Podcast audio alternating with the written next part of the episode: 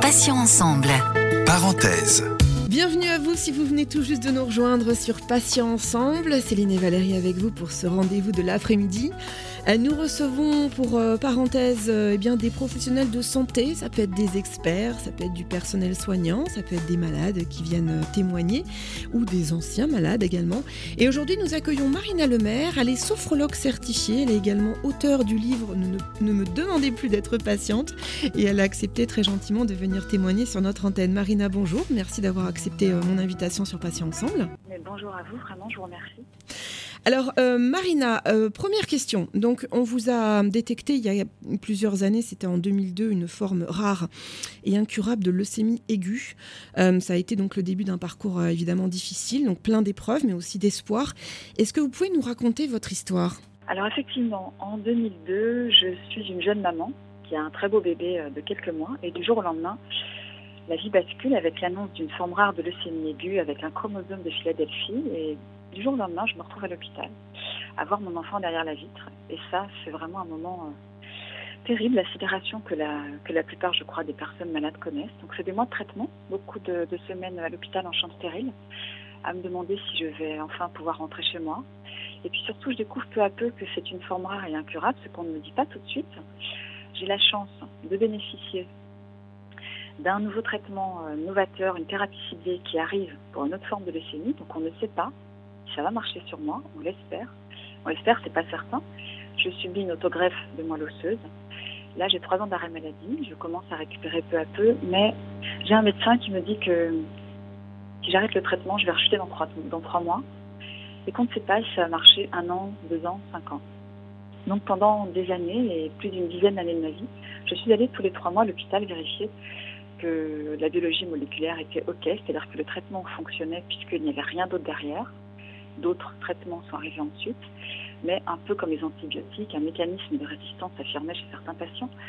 Donc il a fallu vivre avec cette épée de Damoclès très fort pendant de nombreuses années, élever mon enfant. J'ai juste envie de dire que c'est pas si facile.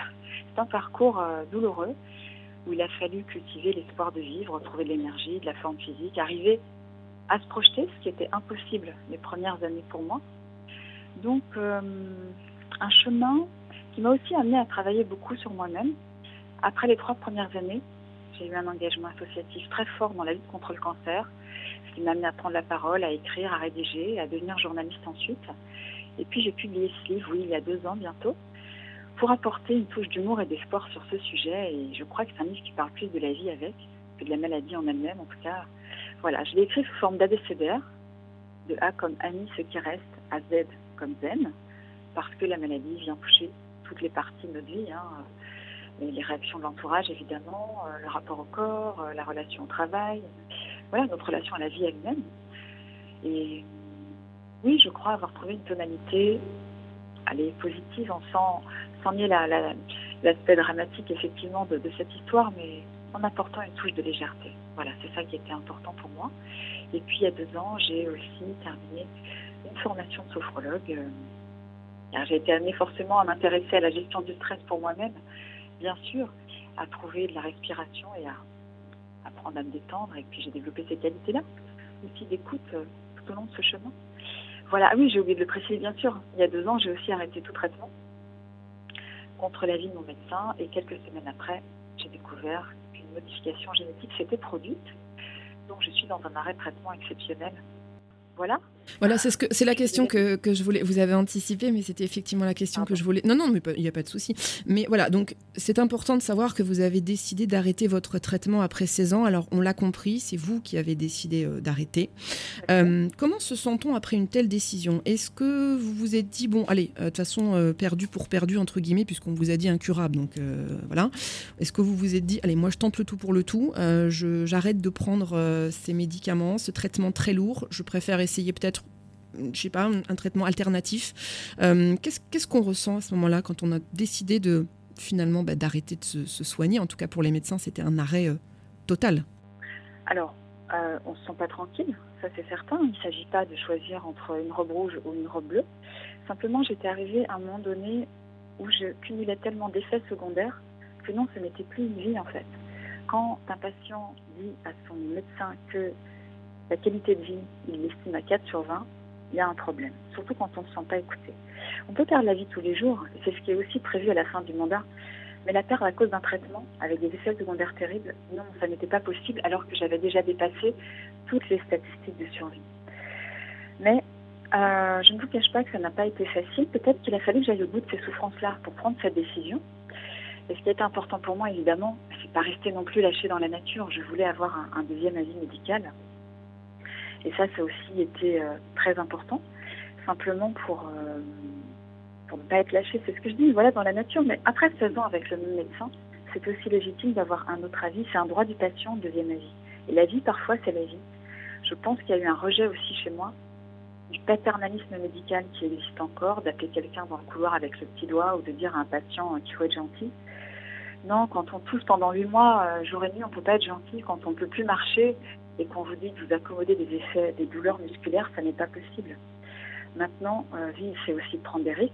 Et j'ai eu la chance, donc, ensuite, de rencontrer dans les semaines qui ont suivi un autre médecin qui a accepté de me suivre et qui a pensé à comparer ma moelle osseuse, qui avait été congelée à l'hôpital en 2002, et de la comparer avec la moelle osseuse d'aujourd'hui. 16 ans après, il a donc découvert qu'une modification génétique s'est produite et que je n'ai plus cette forme rare de leucémie aiguë que j'ai eue euh, pendant toutes ces années. Je n'ai pas envie de penser que, si ça se trouve, j'ai continué à prendre une thérapie ciblée pour rien. Euh, maintenant, si je n'avais pas pris cette décision-là, je ne l'aurais peut-être pas su, cette modification génétique. parfois, il faut oser. Les risques, c'était aussi, euh, c'était courageux, mais entre prendre le risque de décéder à cause d'un traitement et prendre le risque de voir ce qui allait se passer, oui, j'ai fait ce choix-là. C'était pas un choix simple. Et ensuite, mon nouveau médecin, depuis maintenant, bah oui, deux ans, a accepté de me laisser sans traitement à condition que je revienne faire régulièrement des bilans. Je crois qu'il ne savait pas du tout lui-même que ça allait donner, hein, puisque quelques mois après, il m'a, il m'a, demandé, il m'a dit qu'il attendait mon feu vert. J'ai demandé pourquoi, pour savoir si je voulais reprendre un traitement. Non, je pense qu'il attendait mon feu vert pour que je dise que j'étais OK de rester comme ça et de voir ensuite. Puis ensuite, euh, il y a un an, il m'a dit que je défrichais le terrain et que mon cas avait passionné une patiente à Toulouse, voilà. Oui. C'est pas ce que j'ai aujourd'hui. Donc je, crois effectivement qu'il y, a, y a six mois, hein, c'est ce que c'est ce que vous m'expliquez euh, hors antenne. Il y a six mois, on vous a dit que votre cas allait aider d'autres patients et peut-être même leur éviter de suivre des traitements euh, inutilement.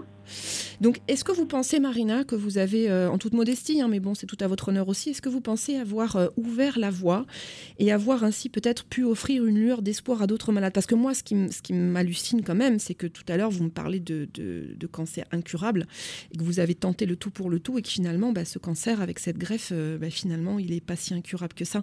C'est ça qui fait peur avec le recul, non? Oui, mais parce que en fait, j'ai eu une forme rare, donc dans la forme de leucémie aiguë que j'ai eue, qui est un cancer du sang, il y a un chromosome de Philadelphie, et à quelques semaines près, je ferais décéder les gens qui avaient ce type de pathologie avant que les thérapies ciblées arrivent, décédaient systématiquement. C'est-à-dire qu'il y avait une récidive systématique qui se produisait.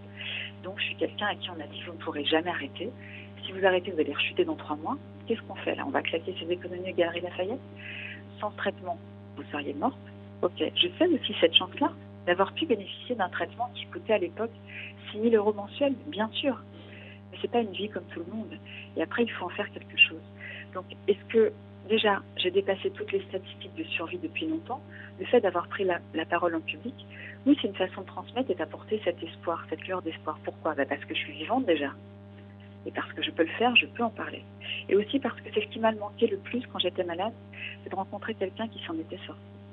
Et Là, en publiant le livre, une personne malade m'a envoyé un mail en me disant qu'elle s'était rendue compte qu'elle aussi, un jour, elle pourrait retrouver la joie de vivre. Ça, ça a été très important pour moi. pendant des années, j'étais un cobaye. Le traitement que j'ai pris, et oui, j'ose ce mot, son efficacité a été reconnue cinq ans après. Donc pendant cinq ans, euh, on ne savait pas si ça allait marcher. Mais j'ai eu cette chance-là aussi, sinon je ne serais pas là, bien sûr. Donc là, quelque part, maintenant, en ayant décidé moi-même d'arrêter, contre l'avis d'un médecin qui me disait de toute façon, vous allez rechuter dans trois mois, vous allez revenir, vous allez refaire un passage en champ etc. Ça fait deux ans, oui, je sais, on peut amener euh, une lueur d'espoir, c'est certain. Maintenant, je ne dirais jamais à quelqu'un de faire cela. Mais ce qui est important pour moi, c'est d'amener euh, quand même cette notion-là de l'espérance. Est-ce que vous avez tout est possible Est-ce que vous avez écouté J'imagine que oui, mais c'est votre intuition, c'est votre petite voix qui vous a dit à un moment donné, bon, euh, Marina, là, euh, est-ce que votre corps, vous avez vraiment une impression que votre corps vous parlait en vous disant, bon, Marina, là, c'est bon, ça suffit, j'en peux plus, on essaye autre chose, euh, sinon ça va pas aller, quoi, ça va casser. C'est tout à fait ça. Encore faut-il s'autoriser à écouter cette petite voix qui est à l'intérieur de nous. Oui, surtout quand vous êtes face à quelqu'un qui vous a sauvé la vie, par exemple. Vous voyez ce que je veux dire? Il y a une forme de loyauté invisible qui était là peut-être. Il y avait ça aussi qui était là. On ne sait jamais quand on va prendre une décision si elle est la bonne. Demain, vous allez peut-être choisir d'aller vivre à la campagne, je ne sais pas. Mais vous n'y êtes pas encore. Vous ne savez pas si ça va être la bonne décision. En revanche, ce que j'ai écouté, c'est certain, c'est mon état global. C'est un état de souffrance qui était devenu intolérable. Ça, je l'ai écouté. C'est évident et j'ai écouté mon intuition et puis je crois que intérieurement, oui, je savais que c'était OK. 16 ans, c'est une adolescence quelque part. Mais euh, oui, je me suis écoutée et c'est fondamental. Oui. Mais je ne dis pas que c'est facile. Mais j'ai écouté mon intuition et ma part intuitive est là très forte aussi. Et puis je savais que j'avais dépassé déjà tellement de choses depuis tant d'années et que je crois que certains chemins, euh, bah, on peut essayer de leur donner du sens. Donc pour moi, de toute façon, voilà, c'était c'était là maintenant. Peut-être qu'il fallait aller au bout de ses souffrances pour prendre la décision que personne d'autre n'aurait prise peut-être, ou n'aurait pas eu ce courage-là. Voilà. En tout cas, vous vous êtes sauvé vous-même, enfin de ce que j'entends. Hein, vous avez une, une, force de caractère peu commune. Alors, vous avez passé un, en plus un DU en droit des malades et responsabilités médicales. Voilà, enfin, vous avez suivi. Euh, vous êtes euh, auteur, hein, on l'a vu, vous êtes très engagé dans la vie associative, vous élevez votre enfant. Alors Marina, euh, pour les auditeurs, où puisse-t-on l'énergie et la force pour faire tout ça quand on, bah, quand on nous annonce que, qu'on est malade et qu'on se dit, bah, mon Dieu, il faut que je continue quoi. C'est, marche ou crève en fait, hein, si je peux me permettre l'expression. Très franchement, parfois j'aurais adoré que mon médecin généraliste me donne de la drogue, mais il a toujours refusé. j'ai suivi effectivement un DU en droit des malades à un moment donné, tant j'étais passionnée par la cause, par la défense du droit des patients, mais le droit, c'est pas très joyeux.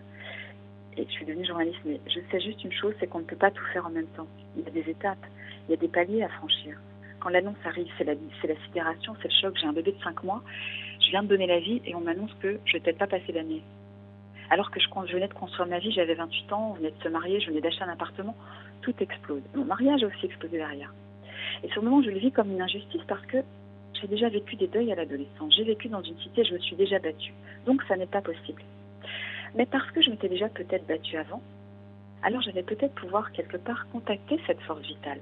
C'est la rage de vie et l'énergie du désespoir, ce que vous voulez. Mais pas il faut des années, je crois, pour s'en remettre peu à peu, pour croire que la vie est possible. J'ai vécu avec une épée de Damoclès lourde et la légèreté, on va la retrouver, mais c'est peu à peu, c'est progressif. Et puis j'avais un enfant. Et un enfant, ça vous oblige à vous lever le matin et ça vous donne de l'énergie car je voulais qu'elle soit heureuse. Mes amis aussi. L'amitié, le lien nous apporte de l'énergie et de la force. Voilà la chance de rencontrer aussi des personnes humaines formidables dans, cet engagement associatif, des thérapeutes exceptionnels, d'entreprendre un travail sur soi, non sans douleur, mais qui libère.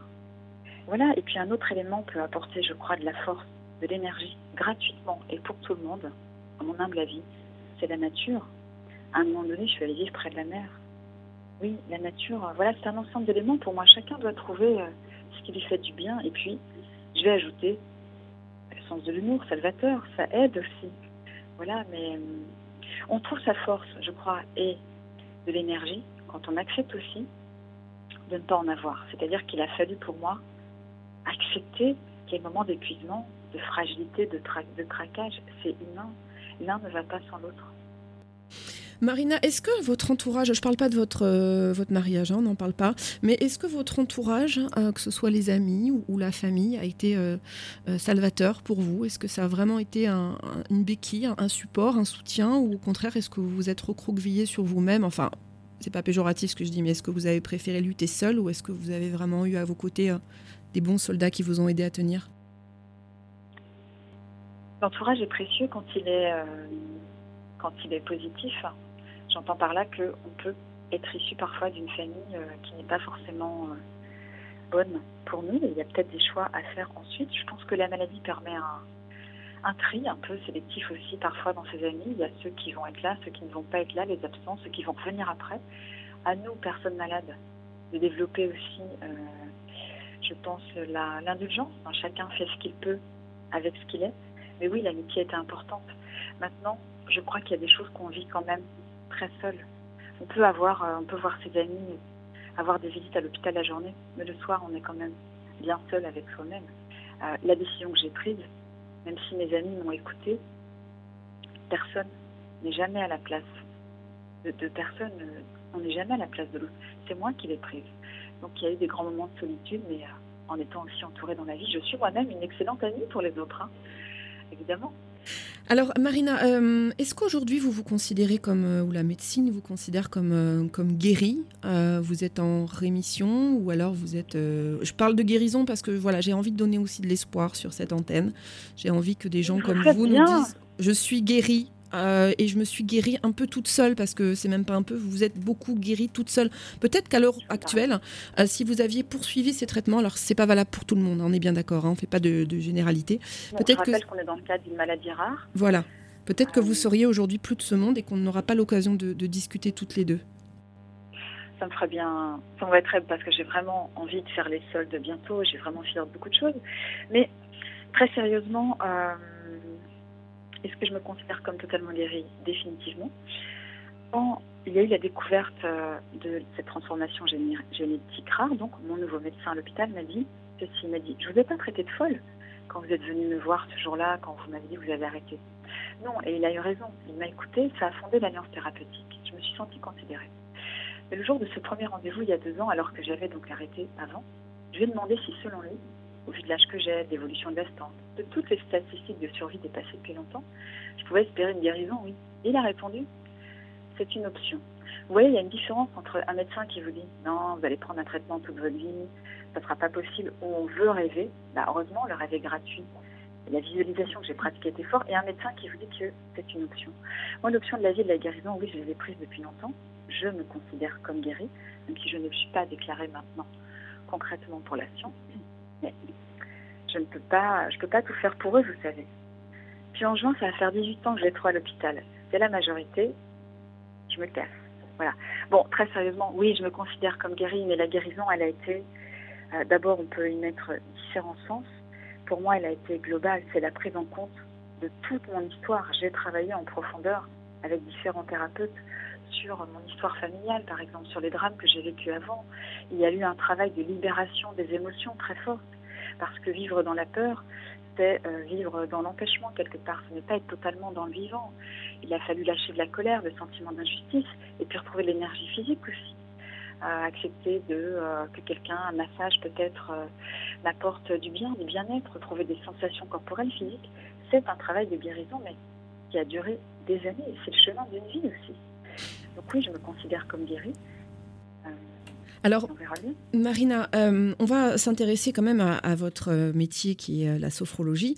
Alors, vous nous avez expliqué un petit peu quand même euh, comment vous en êtes arrivé à devenir sophrologue, mais comment décide-t-on de passer de journaliste à sophrologue? Parce que vous avez, c'est quand même un, grand écart après ce, parcours, ce long parcours de malade. Avant la maladie, je, n'étais pas, pas, journaliste, j'avais une maîtrise de droit, mais après la maladie, il y a eu un engagement associatif qui m'a amené à prendre la parole, à écrire. J'ai rencontré beaucoup de personnes et je suis devenue, j'ai travaillé, écrit d'abord sur le cancer, sur le bien vieillir et pendant des années pour un journal de la Ligue contre le racisme et l'antisémitisme qui s'appelle Droit de vivre. C'est quand même intéressant pour moi. Comment on devient sophrologue après un parcours de patiente? Bah Déjà, c'est plutôt un parcours de vie, un chemin de vie avec des épreuves pour moi. Avant, après, je suis quelqu'un qui a vécu des deuils aussi. Mais cet engagement associatif, qui s'est passé avant, ça a permis des rencontres. J'ai écouté beaucoup de personnes. J'ai suivi des formations à l'écoute dans ce cadre. Et puis, à un moment donné, j'ai pris conscience que je pouvais changer ma vision, arrêter de m'intéresser à la maladie, parce que j'étais devenue quelque part une spécialiste aussi du sujet, mais de m'intéresser à la bonne santé. J'ai pris conscience des qualités d'être qui étaient là. L'expérience de vie ne s'achète pas dans les livres. Et j'avais fait des séances de sophrologie avec une amie il y a 10 ans. Et puis c'est revenu vers moi un jour aussi à l'hôpital où euh, je viens faire une prise de sang. Et l'infirmière me dit Ah là là, vous m'avez détendu, vous êtes tellement calme. Alors j'ai pris conscience de ça et peu à peu que j'ai utilisé dans la vie, tout au long de ces années, des éléments que l'on retrouve dans la sophrologie. C'est-à-dire bah, apprendre à gérer son stress, bien respirer, il a fallu trouver de la respiration, se relâcher, relâcher les tensions musculaires évidemment, et la visualisation. J'ai beaucoup utilisé cette technique qu'on va, qu'on va retrouver dans cette pratique. Alors la sophrologie, justement, pour les personnes qui se poseraient la question, nos auditeurs, euh, qu'est-ce que c'est Comment on peut résumer la sophrologie? Et surtout, moi j'aimerais savoir ce qu'elle peut apporter aux personnes euh, malades ou atteintes d'un cancer, par exemple, Marina. Alors la, sophrologie a été créée par un neuropsychiatre dans les années 60 donc c'est une discipline, une technique qui va, qui va en fait, qui est une technique d'accompagnement psychocorporel, c'est-à-dire qu'on va prendre en compte le corps et l'esprit qui s'influencent réciproquement. Elle va amener la personne à développer la conscience d'elle-même à travers l'écoute de ses ressentis. On peut améliorer un potentiel, améliorer un état physique en cas de maladie, je vais vous l'expliquer, amplifier un bien-être avec trois moyens que j'ai cités juste avant. La respiration contrôlée, je vais vous apprendre à respirer et à amplifier la respiration abdominale qui va oxygéner les cerveaux déjà et vraiment détendre tout votre corps. On va travailler à relâcher toutes les tensions musculaires, mais aussi les tensions mentales, émotionnelles. Et puis on va utiliser l'imaginaire. Comment Avec des exercices très simples, inspirés du yoga, du zen, de techniques, qui se pratiquent debout ou assis. Vous allez aussi apprendre à vous concentrer, à être vraiment bien avec vous-même. Et puis ensuite, une technique dite où là, vous allez vous laisser guider par la voix du sophrologue, en fait. Dans une relaxation profonde, où là, on va utiliser l'imaginaire. Et on va, par exemple, se projeter. Donc, moi, j'ai beaucoup utilisé cela pour imaginer, par exemple, hein, c'est une idée, guérie, allant bien, tout à fait bien, avec euh, des cellules, euh, j'ai envie de dire, actives, etc. Mais ce qui est important, c'est que la personne est conduite à l'autonomie parce qu'elle va répéter l'exercice chez elle. Pour les personnes atteintes de cancer, c'est avant tout, et je le crois vraiment déjà, une pause pour soi. Une pause dans les traitements ou après les traitements. Une des premières demandes, il me semble, c'est la fatigue qui, est souvent là et la douleur. Par la pratique, vous allez retrouver de l'énergie, de la vitalité, parce que vous allez apprendre à vous détendre et très simplement, en faisant des exercices qui durent quelques minutes, accessibles à tous, bah, vous allez vous apaiser déjà, et peut-être que vous allez aussi mieux dormir. Alors vous allez retrouver un peu d'énergie. Vous apprendrez à canaliser vos pensées, toutes ces ruminations mentales qui sont là. Moi, j'ai vécu vraiment avec la peur pendant des années et je peux vous assurer qu'elle ne m'a rien apporté. Alors parfois, si, prendre une décision importante, mais il a fallu chasser ça, mettre à distance cela, l'accepter et puis prendre du recul, de la distance et arriver à me projeter positivement. Pour les personnes malades, je crois que vraiment, euh, il y a un travail à faire parfois, et je le dis en toute unité, sur les croyances. Pourquoi? Parce que pendant des années, j'ai été persuadée que je n'allais pas voir mon enfant. Elle avait deux ans, ma fille, j'étais avec elle, elle a explosé de rire et j'ai pensé je vais mourir. Il m'a fallu des années pour passer de je vais mourir à moi je vais peut-être vivre en fait. Non, je vais vivre. Vous voyez, aujourd'hui, je sais que je guérir. Et là, il y a un travail sur les croyances mentales et ça fonctionne aussi simplement en se remettant dans son corps, ses ressentis et dans le moment présent. Il y a aussi une part méditative qui est là, qui est importante. Donc je crois que ça peut amener vraiment euh, bah, déjà de la détente, de la respiration, prise de conscience de son propre corps. Prendre conscience de son corps, c'est prendre conscience de son existence. Et puis on va faire un travail aussi sur les valeurs de l'être. Par exemple, en ce moment, la liberté qui est importante. Comment, dans une vie de contrainte, pour moi, aller souvent à l'hôpital, je vais trouver de la liberté. Euh, voilà ce que je peux vous dire tout simplement pour, démarrer. Marina, euh, je crois savoir que vous préparez un deuxième livre où vous expliquez comment vous vous êtes soigné autrement. Alors, sans trop en dévoiler évidemment le, contenu, est-ce que vous pouvez donner deux ou trois conseils euh, santé à nos auditeurs qui vous ont des, conseils santé qui vous ont été euh, bénéfiques, bien évidemment? En toute humilité, évidemment, parce que je sais que ce qui est bon pour vous, Céline, vous peut-être Céline que vous adorez, je ne sais pas, faire du vélo. C'est vrai. Quelqu'un d'autre, quelqu'un d'autre, ça ne va pas l'intéresser du tout. Par exemple, l'acupuncture, ça marche vraiment pour atténuer la douleur, mais moi, ce n'est pas, ce n'est pas pour moi parce que j'ai été beaucoup piquée et que c'est froid. J'ai envie simplement, bah, évidemment, je vais rappeler déjà quelques conseils simples, et puis ensuite, je vais évoquer mon projet de vie. Bien respirer, car se détendre quelque part, c'est se donner de l'amour aussi. Prendre une pause pour soi dans la vie chaque jour, car il y, y, a rarement de vraie urgence c'est aussi se responsabiliser. Vous avez évoqué le votre sauveur tout à l'heure. Mais j'aurais adoré qu'un sauveur arrive et règle tous mes problèmes. Non. Le sauveur, il est à l'intérieur de soi. C'est ça, c'est se prendre en charge. Les autres ne sont pas à votre place. J'ai évoqué l'importance de la nature et j'ai envie de raconter cette anecdote. Il y a 15 ans, je me, faisais aider en, en psychothérapie avec un, un, thérapeute donc, qui était partisan du moindre effort, ce qui me faisait bien rigoler. Il m'avait demandé si j'étais capable de m'arrêter sur un banc public dans la nature et je lui avais dit mais pourquoi faire? Bah oui, mais aujourd'hui méditer, être dans la contemplation, c'est vital pour moi. En fait, j'étais tellement dans une telle urgence à vivre que je ne m'arrêtais jamais. Et ainsi, j'entretenais ma propre fatigue. Je croyais maîtriser quelque chose, mais on ne maîtrise rien. Donc s'arrêter et puis rire. Rire, je pense, c'est un excellent conseil pour la santé, rire de soi. On peut lire mon livre aussi car il y a beaucoup d'humour. Et enfin, j'aime bien, moi, une suggestion d'une psychothérapeute, Anne Ancin Chevenberger, que j'ai beaucoup lu, avec des livres, Le plaisir de vivre, Vouloir guérir l'aide aux patients ou aux malades atteints de cancer. Elle conseillait en fait de faire chaque jour, ou en tout cas quand on pouvait, une petite liste de tous ces plaisirs quotidiens. C'est sa propre prescription médicale et d'y Le deuxième projet de livre, j'ai commencé à, à, écrire un autre livre. Je n'ai pas encore cherché d'éditeur, mais l'idée c'est de raconter comment en parallèle de ces traitements, soignée autrement toutes ces années, car j'ai pu avoir accès, à des médecines alternatives et complémentaires. Disons que j'ai choisi d'investir dans ma santé plus que dans l'immobilier. Et le résultat, c'est quand même une modification génétique qui est assez rare et, un arrêt de traitement exceptionnel. Et puis quelqu'un qui, qui, peut accompagner les autres. Si je n'avais pas fait ce travail-là, avec d'autres personnes qui m'ont écouté autrement, je sais que je ne serais pas là.